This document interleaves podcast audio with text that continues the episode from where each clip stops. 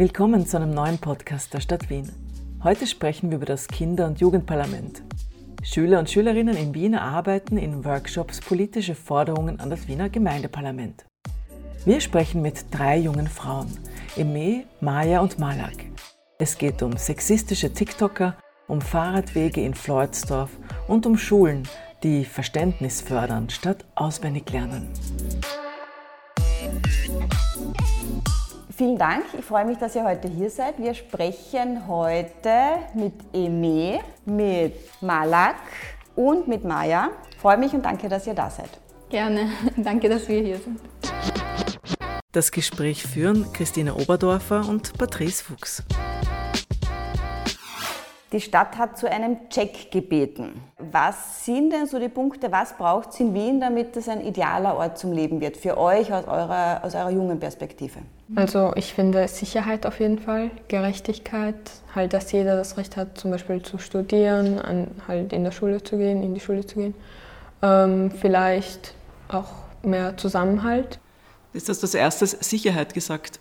Ich meine, Kriminalität halt, das steigt ja immer wieder vor allem auch dieses Jahr, also ist extrem stark halt angestiegen.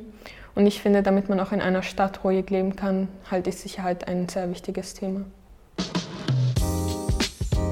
Wie erlebt ihr steigende Kriminalität? Also vor allem halt in den Zeitungen lese ich jeden Tag ein, halt, dass jemand ermordet wurde oder dass es einen Autounfall gab. Und das macht mich eigentlich nervös, weil das war früher nicht so. Vor allem die Frauenmorde, die steigen auch immer wieder an. Dass man in der U-Bahn angesprochen wird, dass einer zu nahe kommt oder dass ich von einem alten Mann auf einen Kaffee eingeladen werde. Und man sollte auch die jungen Männer schon in diesem Alter halt darauf aufmerksam machen, dass das halt falsch ist, weil die sozialen Medien beeinflussen ihre Denkweise extrem negativ. Es gibt so einen berühmten, der in letzter Zeit berühmt geworden, noch berühmter geworden ist auf TikTok und falsche Gedanken unter den Männern verbreitet, wie zum Beispiel, dass Frauen in die Häuser gehören oder in die Küche. Alle Buben in unserem Alter waren begeistert von diesem Mann. Er heißt Andrew Tate. Ich habe schon von dem gehört, aber sind die wirklich begeistert? Also es würde mich so verunsichern. Viele schon. Die Männer, die halt Schwestern haben, die denken sich, das ist ja falsch. Sie würden das nicht akzeptieren, dass das mit deren Schwester oder deren Mutter passieren würde. Aber manche die posten immer seine Videos und sind wirklich dann begeistert. Und ich meine, die sozialen Medien haben eh etwas schon dagegen getan. Er wurde halt gesperrt von allen sozialen Medien. Er wird trotzdem einen Zugang finden, wieder zurückzukommen, wenn er sieht, er hat Menschen, die ihn anfeuern und unterstützen. Meine jungen Brüder waren am Anfang ganz begeistert von ihm. Und ich habe mir früher auch so ein Video angehört von ihm und da war ich so, ah, er redet richtig. Und dann habe ich den nächsten gehört. Und das es war auch nicht alles so über Frauengewalt und so, er redet auch über Am andere Anfang hat er gesagt, ja, Gerechtigkeit und so, um Menschen anzuziehen. Aber ich meine, das ist jetzt nicht der Einzige, der das macht. Vielleicht auch an Schulen. Es gibt auch manche Lehrer, auch Lehrerinnen, die falsche Denkweisen an die anderen weiterleiten. Zum Beispiel, wir hatten einen Lehrer, der jetzt nicht wirklich die Frauen respektiert hat, sozusagen. Und er hat auch die halt jüngere Mädchen, halt in unserem Alter, hatten jetzt auch Angst, mit ihm zu sprechen, weil seine Art, wie er denkt, hat uns eigentlich verstört. Und ja, also ich finde, man sollte etwas dagegen tun, vielleicht halt auch, wie ich gesagt habe, in einem jungen Alter die Kinder halt darüber aufmerksam machen, wie ich das zum Beispiel bei meinem Bruder mache, weil er, er wusste ja gar nichts davon und ich ihm erklärt habe, was zum Beispiel Feminismus und Gewalt gegen Frauen ist, dann hat er auch realisiert, dass das alles nicht okay ist. Und ich finde es auch schon arg eigentlich, dass, das, ähm, dass Frauen auch schon in diese Richtung driften. Also das Denken verschiebt sich und ich, immer wieder höre ich von äh, Mädchen in meinem Alter, dass sie jetzt nicht äh, in den Berufs-, einen Berufsweg einschlagen wollen, sondern eher zu Hause bleiben wollen. Ich verstehe das halt nicht so ganz, warum es plötzlich so einen Umschwung gab, weil als ich noch in der Schule war, war es gar kein Thema, dass die meisten äh, Mädchen in meiner Klasse einfach arbeiten gehen. Aber jetzt im Studium merke ich das immer mehr, dass ähm, dieser Lebensstil von früher wieder populärer wird. Ja, und diese Begründung, dass ja, du verdienst sowieso weniger, also gehe ich lieber arbeiten, das finde ich jetzt nicht aussagekräftig. Also man sollte auch schon dagegen etwas tun, weil wieso verdienen Frauen weniger als Männer, obwohl beide genau dasselbe tun? Oder wenn die Mehrheit der Buben meint, äh, Hausfrauen wären attraktiver oder so, dann vor allem bei jungen Mädchen. dass sie, oh, dieser Junge ist so hübsch und er bevorzugt lieber eine, die zu Hause sitzt und nicht arbeitet. Ihr formuliert in dem Prozess ja auch Forderungen an die Stadt Wien. Ja, Umweltschutz finde ich sehr wichtig. Da, der Klimawandel vermutlich, also uns wird er auch schon betreffen, aber vor allem die nächsten Generationen wird er betreffen und wir müssten jetzt was tun, damit es nicht weiter ausartet. Und das liegt, glaube ich, nicht an den einzelnen Familien, sondern eher an große Fabriken, große Unternehmen und nicht. Und auch an reiche Leute, weil reiche Leute haben immer diese Private Jets und so. Aber es ist schon ein allgemeines Problem. Also jeder muss da mitwirken. Ich fürchte mich mehr vor Inflation. Was kann man denn in Wien hervorheben, was richtig gut läuft? Man sagt, ich lebe gern in dieser Stadt, weil. Ich finde die Verkehrsmittel halt in Wien vor allem, die sind halt super, weil viele können sich ja kein Auto leisten. Und von Punkt A nach Punkt B zu kommen, ist in manchen Ländern halt urschwer und gefährlich. Und deshalb mag ich halt die Wiener Linien. Und das ist auch dann sowieso besser für die Umwelt, weil es fahren ja 30 Leute in einer, U halt in einer Straßenbahn mehr, aber es ist ja in einem Auto fährt zum Beispiel einer oder zwei Leute in der Früh zur Arbeit. Aber wenn man jetzt irgendwo in, zum Beispiel im Donaustadt oder in Floridsdorf lebt, dann kann man zwar auch leicht ins Zentrum, aber man kann nicht zwischen den Bezirken herumfahren. Da gibt es keine guten Verbindungen und ich brauche meistens mit dem Fahrrad kürzer, aber das Fahrradfahren ist auch nicht einfach in den Bezirken, weil die Radwege sind nicht durchgehend, sondern immer nur so häppchenweise. Und immer wieder gibt es dann so Straßen, auf denen man einfach nicht Rad fahren kann, weil es zu gefährlich wäre.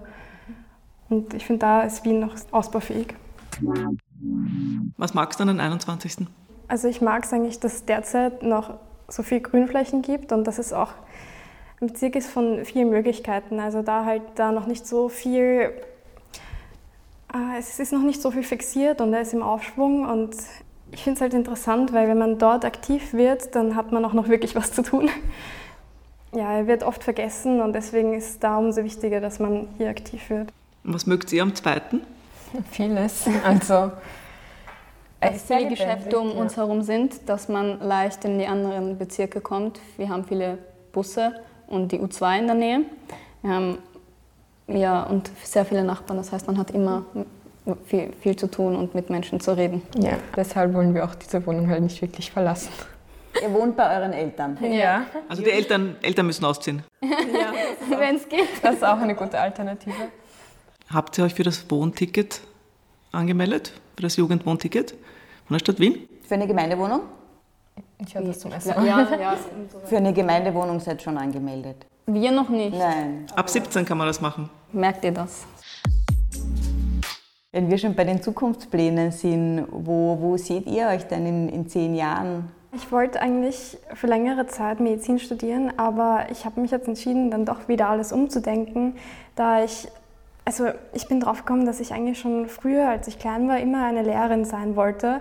Und ich habe das aber durch die Schule ein bisschen verdrängt, weil wenn man die ganze Zeit in der Schule ist, dann sieht man nichts anderes als Lehrer und dann hat man irgendwie ein bisschen einen Graus davor, wieder zurück zur Schule zu gehen. Wir reden so viel über Schule, weil ja. das ist, glaube ich, der einzige Ort, wo wir uns halt am meisten ja. Zeit verbracht haben. Aber ja, und in dem einen Jahr, wo ich jetzt Philosophie studiert habe, habe ich realisiert, dass das eigentlich doch das war, was zu mir am besten gepasst hat, weil ich einfach Spaß dabei hatte an der Sache. Und äh, gerade auch als ich für den MetaT gelernt habe, hat mir das am meisten Spaß gemacht, einfach anderen etwas zu erklären. Kannst du kurz erklären, was ist das MetaT? Das ist eine, ein Aufnahmetest, den man halt positiv abschließen muss, damit man halt studieren kann. Und da bewerben sich extrem viele Leute, vor allem in Wien. Und da sind die, halt die Möglichkeiten, genau. es zu schaffen, sehr gering. Und ja, das finde ich halt auch extrem traurig. Wieso macht man nicht mehr Studienplätze? Vor allem es mangelt hier an Pflegekraft und an Ärzten und genau das könnte dieses Problem lösen. Manche ähm, schließen diese 80 Prozent ab. Man braucht 80 Prozent. Aber es gibt ja nicht genug Studienplätze. Vielleicht war der letzte, halt die letzte Person, die den Studienplatz bekommen hat, die hatte vielleicht schon 85 Prozent.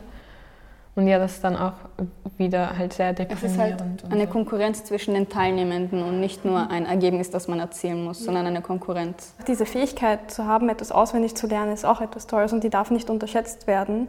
Aber Also in der Schule wird einem beigebracht, zum Beispiel eine, ein Gedicht auswendig zu lernen. Aber es wird einem nicht gesagt, warum man das auswendig lernen muss. Es fehlt immer ein Kontext. Also, Kontext, ja, danke.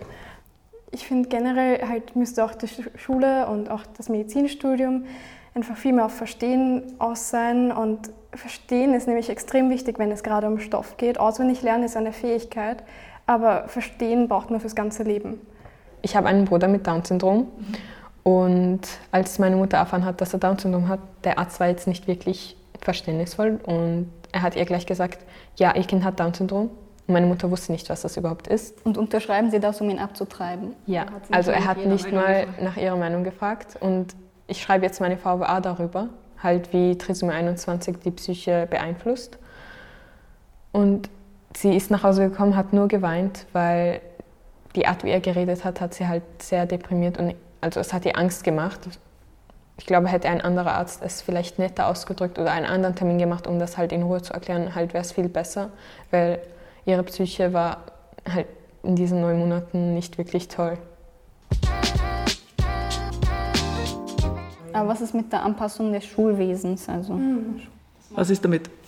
Ich würde zum Beispiel manche Fächer streichen, Werken oder BE, wenn die Lehrer eh rücksichtslos Also ich hätte Mathematik gestrichen, glaube ich, als 14-Jährige. Und BE ist extrem wichtig. Also gerade das Hand. Ja, man muss halt was lernen. Ich finde das Problem an bildnerischer Erziehung und Werken ist, dass sie uns derzeit einfach nichts beibringen. Man wird einfach beschäftigt in den Fächern zwischen den Schularbeiten. Mhm. Und wenn man aber wirkliche Handwerkskünste hätte oder wirklich lernt, was es ist, sich auszudrücken mit Kunst oder was es ist, keine Ahnung, Handwerken, dass man vielleicht eher lernt, wie kann man sein Haus ähm, besser versorgen oder wie kann man selbst Sachen reparieren. Das wäre doch wichtig. Nagel einschlagen? Ja. Ja. Nee, aber ich meine, ähm, es sollte auch die Möglichkeit geben, sich entscheiden zu können. Vielleicht interessiert sich jemand nicht wirklich für Nähen oder halt für diesen Bereich, sondern zum Beispiel will Politiker werden. Dann sollte es zum Beispiel Wahlpflichtfachfächer geben, ja. aber schon in der Unterstufe. Vielleicht den Lernplan umstellen. Wirklich, mhm. wir lernen unnötige Sachen, die wir nicht brauchen. Ich will nicht wissen, wie ein Kuhmagen ausschaut, wenn ich dann nach der Schule nicht Steuern zahlen kann. Wie, wie würde so ein Fach heißen? Vielleicht Politische auch mit Poli Bildung. Ja. ja, und ich meine, ich meine, man sollte auch die Kinder mehr über Politik informieren, weil in ein paar Jahren werden sie ja abstimmen und das müssen. In den Schulen. Halt, sie müssen dann wählen. Und Ihr dürft ja jetzt alle drei schon wählen, oder? Aber wir sollten davor informiert werden in der Schule, ja. um wer diese Leute ja, sind. Ja, und nicht von den Eltern beeinflusst werden. Ich will den was man halt, ich will die Person, die meine Mutter auch wählt. Die Kommunikation ist halt extrem wichtig, dass mhm. äh, Jugendliche schon früh informiert werden und dass da einfach, also dass in der Schule das auch mehr erklärt wird, was es gibt und eben, wie ihr auch schon vorgesagt habt. Halt, wie ich schon gesagt habe, man sollte sie einfach besser informieren. Ja, auch bei Stipendien habe ich das oft gehört, dass Leute halt einfach nicht wussten, dass ihnen eigentlich ein Stipendium zusteht, weil sie äh, gewisse Benachteiligungen in der Familie haben oder weil sie halt nicht so viel verdienen. Und das steht manchen zu, aber sie wissen einfach nicht davon. Es war ein spannendes Gespräch mit euch. Ich hoffe, es wird viel umgesetzt von dem, was ihr euch wünscht und wünsche euch alles Gute für eure Studienpläne ab nächsten Jahr. Dankeschön. Das war ein Podcast der Stadt Wien. Danke fürs Zuhören und besucht uns auf unseren sozialen Kanälen.